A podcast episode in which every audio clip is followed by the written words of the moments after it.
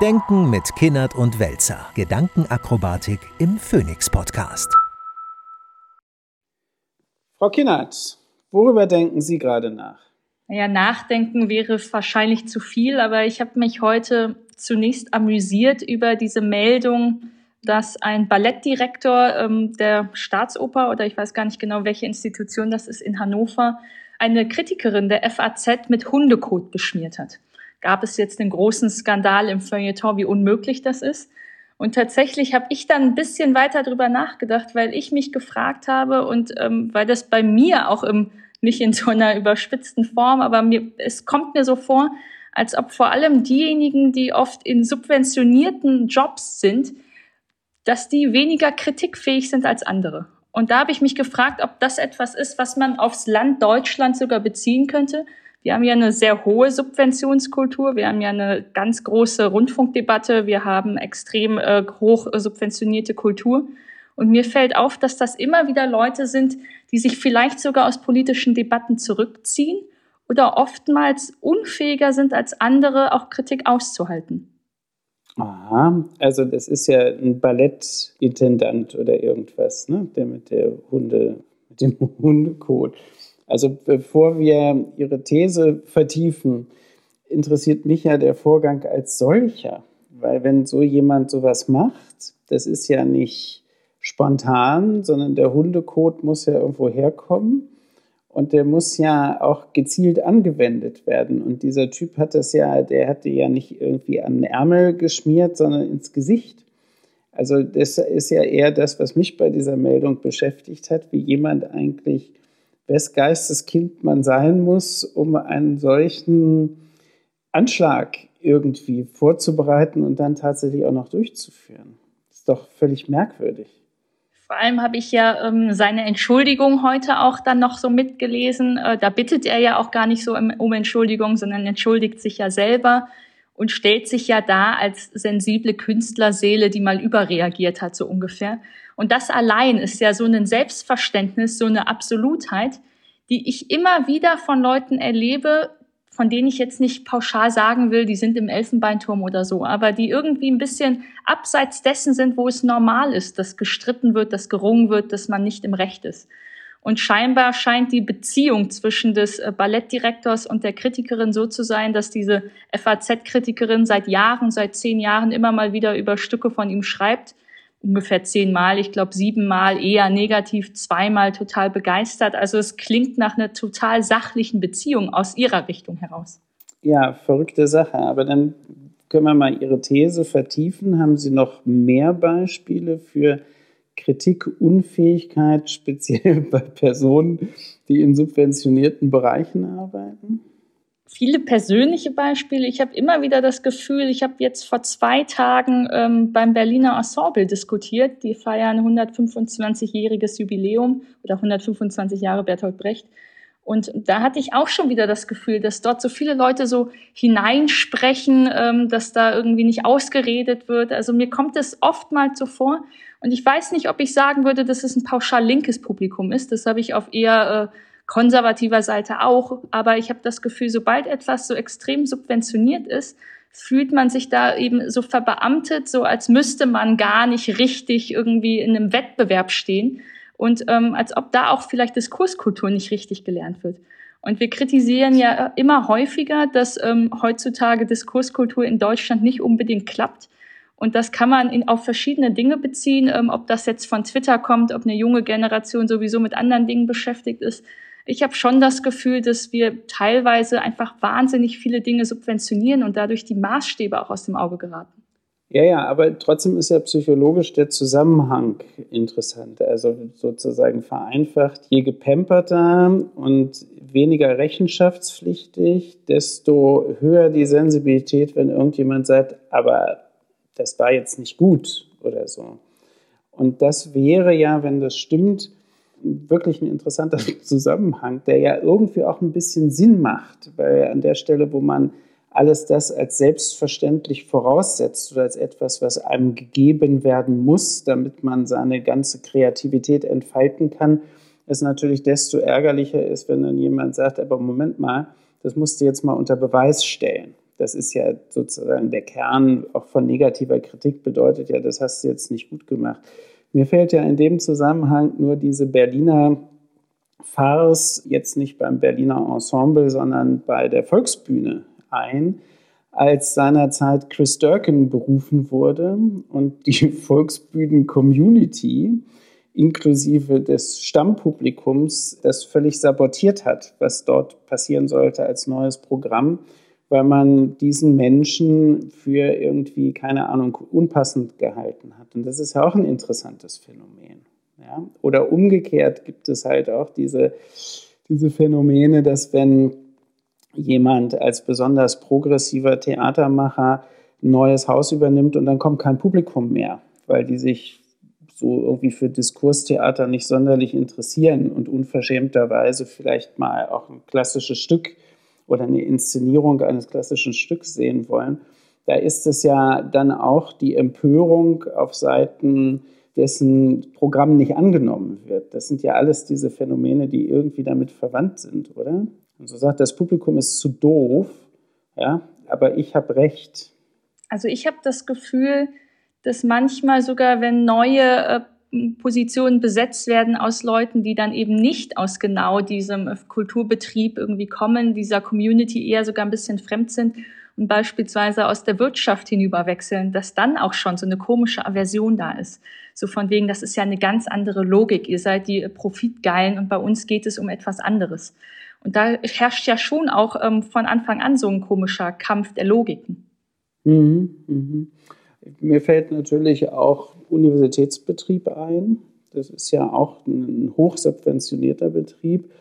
Und auch in, sagen wir mal, es gibt Institutskulturen, die natürlich so ähnlich funktionieren, dass da äh, bestimmte Formen des, ja, wie soll man sagen, Silberrücken-Habitus vorherrschend sind und diese Leute, die diesen Habitus vor sich hertragen und damit Nachwuchswissenschaftlerinnen und Wissenschaftler drangsalieren oder sowas, ja selber auch aus Zeiten kommen, wo sie eigentlich nie rechenschaftspflichtig gewesen sind für das, was sie tun. Ja, das sind ja auch verwandte Phänomene. Also im Grunde genommen wird einem ja in einer solchen Position etwas verliehen, was dann praktisch nicht mehr befragbar sein soll von irgendwem so wie so ein Erbhof oder sowas in der Art. Also insofern könnte Ihre Beobachtung schon zutreffend sein. Jetzt denke ich auch noch mal darüber nach, ob zum Beispiel das ein Zufall ist, dass diese ganzen Cancel Culture Debatten vornehmen dann in Großbritannien oder in den Vereinigten Staaten, die finden ja auch oft in so einem universitären Raum als allererstes statt. Und in Theatern übrigens. Ja, dann, dann, dann passt es ja auch wieder, dass man ja. entweder sagen könnte, die sind da besonders progressiv und gehen da gesellschaftlich von schon voran und irgendwie definieren oder formulieren da schon einen äh, Fortschritt und etwas, was ähm, ja vielleicht aus Privilegien heraus jetzt nicht mehr hinnehmbar ist. Und auf der anderen Seite würde ich aber gegenhalten wollen, dass wir doch vor einigen Monaten oder ein Jahr, ich weiß gar nicht, wie lange es her ist, diese Berliner Nacht der Wissenschaften hatten an der Humboldt-Universität, wo ja eine Wissenschaftlerin wieder ausgeladen worden ist, weil sie über ein binäres Geschlechtssystem referieren wollte und die Uni im Nachhinein gesagt hat, es lag an Sicherheitsvorkehrungen, weil Proteste erwartet worden sind, wo es aber eben auch darum geht, dass gerade in einem wissenschaftsnahen äh, Bereich, also gerade in dieser Wissenschaftsnacht, genau diese Debatte dann nicht erlaubt war. Sie hat sich ja dann später, die Wissenschaftlerin hat sich ja dann später, ich glaube, bei Axel Springer oder auf jeden Fall dann irgendwie privat medial geäußert und diskutiert. Aber das ist ja interessant, dass eigentlich diese ganzen subventionierten, kulturellen, politischen, offenen Räume, wo man diskutieren müsste, wo man ringen müsste, wo es total erwünscht auch ist, dass es Widerspruch gibt, dass die teilweise immer weiter ausladen, so kommt es mir vor. Ja, weil es Feiglinge sind. Weil jetzt kommen wir zu einem super interessanten Punkt nach sozusagen einer langen Kurve. Das wirklich Interessante, also wenn man beispielsweise die Tagebücher von Viktor Klemperer liest, Viktor Klemperer, Dresdner Professor, jüdisch, der dann 1933 seine Professur verliert und Tagebuch schreibt, und zwar durch die ganze Geschichte des sogenannten Dritten Reiches hindurch. Der beschreibt ja minutiös seine Kollegen, also die honorige Professorenschar aus den Geisteswissenschaften, aus der Philosophie und so weiter, die sich innerhalb kürzester Zeit vollständig stromlinienförmig verhalten das neue System begrüßen, die alten Kollegen wie ihn sozusagen freudig verabschieden, rausschmeißen und so weiter und so weiter. Und dieses Phänomen, dass Intellektuelle niemals verlässlich sind, sondern immer bis auf wenige Ausnahmen sofort die Seiten wechseln, sofort auch das andere denken, das genaue Gegenteil von dem, was sie vorher 20 Jahre lang mit derselben inbrünstigen Überzeugung vertreten haben. Das ist natürlich verwandt mit diesem Phänomen, weil sie müssen ja in dem Augenblick, wo sie in einen subventionierten Betrieb eintreten, niemals mehr was unter Beweis stellen das heißt, sie sind auch gar nichts irgendwie außer sich selbst verpflichtet. Das ist eigentlich das interessante Phänomen. Und daraus kann man erklären, dass weil sie ja nur sich selbst verpflichtet sind, sie im Grunde genommen jeden Regimewechsel auch klaglos mitmachen. Und weil sie intelligent sind und gut gebildet sind, finden sie dann auch noch Gründe, das zu legitimieren. Irgendwie so muss das funktionieren gibt ja alle Jahre wieder auch diese Debatte, was denn die politischen Kandidaten vorher gemacht haben. Und da ist es ja auch verpönt, wenn das diejenigen sind, die vorher schon Referenten waren bei anderen Abgeordneten oder wenn die nur in Ministerien zugearbeitet haben oder wenn sie nur an der Universität waren. Also auch da hat ja der Bürger irgendeinen Verdacht, dass Personen, die möglichst lange in diesen subventionierten politischen Räumen sind, eben weniger rechenschaftspflichtig sind oder vielleicht auch weniger kompetent sind, weil sie im echten Leben, so sagen sie ja dann, also gar keine Chance hätten. Also weil die Rechenschaftspflicht außerhalb gar nicht bewiesen ist, sondern nur die innerhalb. Ja, genau. Man muss ja auch nur innerhalb dieses jeweiligen Subsystems super funktionieren. Und da wissen Sie besser Bescheid als ich, wie zum Beispiel Parteikarrieren funktionieren. Und diese Rekrutierungsverfahren von unten nach oben laufen halt nach bestimmten Kriterien. Und das sind alles In-Group-Phänomene. Ich habe übrigens zufällig heute eine, einen Text gelesen aus der Berliner Zeitung, wo es nochmal darum ging, wie wenig repräsentativ die Zusammensetzung des Bundestages ist. Das ist ja auch ein interessantes Phänomen, dass das wirklich eine sehr homogene Gruppe ist, derjenigen, die dort die Abgeordneten stellen und dass eben das zur Folge hat, diese Homogenität, dass alles das, was in der Gesellschaft heterogen sonst noch da ist, insbesondere von den Bildungsabschlüssen, von den Einkommensgruppen und so weiter, überhaupt nicht mehr repräsentiert ist in diesem Bundestag. Das ist schon spannend. Und jetzt können wir den Bogen schlagen zum ganz aktuellen Thema, nämlich das infame, das muss ich jetzt wirklich mal sagen, das infame Verhalten der bisherigen Regierungskoalition, die auch gleich die nächste Regierungskoalition bitteschön sein möchte, obwohl sie die Wahl alle verloren haben. Und ich habe dann an dem Sonntagabend irgendwie gedacht, als schon Frau Esken und Herr äh, Noripur mit Inbrunst das legitimiert haben äh, bei Anne Will, irgendwie gedacht, eine solche, das ist Pornografie.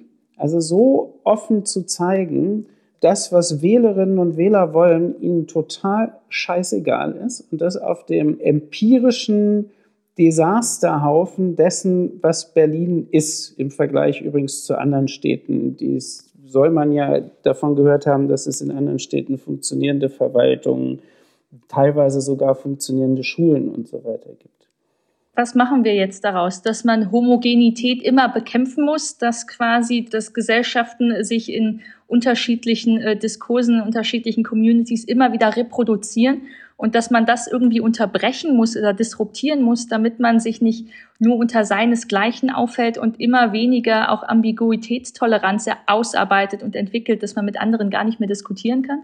Ja, ich glaube, das ist die einzige Schlussfolgerung, die man daraus ziehen kann. Das ist auch nicht das Neueste vom Tage, sondern es ist letztlich gruppenpsychologisch ein total alter Hut.